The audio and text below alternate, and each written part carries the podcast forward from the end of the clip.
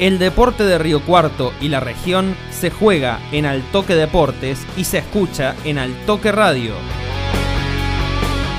En nuestro flash informativo te compartimos todo el acontecer deportivo.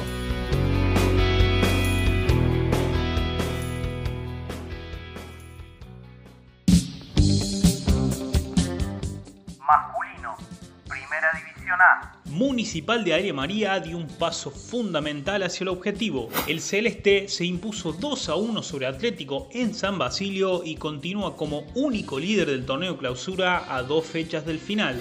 Everton, inmediato perseguidor, también ganó y lo acecha. El Panza continúa por su senda triunfal y se esperanza con arrebatarle la cima y el trofeo a Municipal. Este domingo en Coronel Moldes derrotó 2 a 1 a Juventud Unida de Río Cuarto por los goles de Jorge Díaz y Miguel Secotti para el local y Juliano Bardín para la visita. Los conducidos por Walter Abona llevan 7 victorias consecutivas, reúnen 29 puntos y están a 3 del líder a 2 jornadas del final. El tercero en la tabla es el sorprendente Erlisca de las Vertientes, que consiguió una seguidilla impresionante en el clausura. La H ganó 5 de los últimos 6 partidos que disputó y cosecha 27 puntos. Este domingo doblegó de local a Belgrano de Vicuña Maquena por 3 a 1. Estudiantes y Lautaro Roncedo comparten el cuarto puesto en el clausura. El León goleó 3 a 0 a Ludgardis Riveros en el mediodía del domingo gracias a los goles de Juan Roldán y Federico Álvarez por duplicado.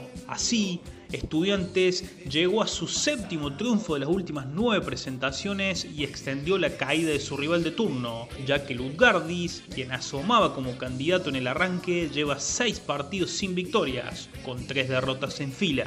Por su parte, Lautaro Ronceo fue más que Atenas y lo derrotó 2 a 0 en la noche de viernes. Ulises Gucián, actual goleador del clausura, y Guillermo Parrucci marcaron para los gijanenses que llevan 5 victorias en fila. El dato sobresaliente en el sprint final es que Lautaro Roncedo será árbitro de la definición de clausura, ya que el próximo fin de semana visitará al líder municipal y luego cerrará contra Everton en Alcira Gijena.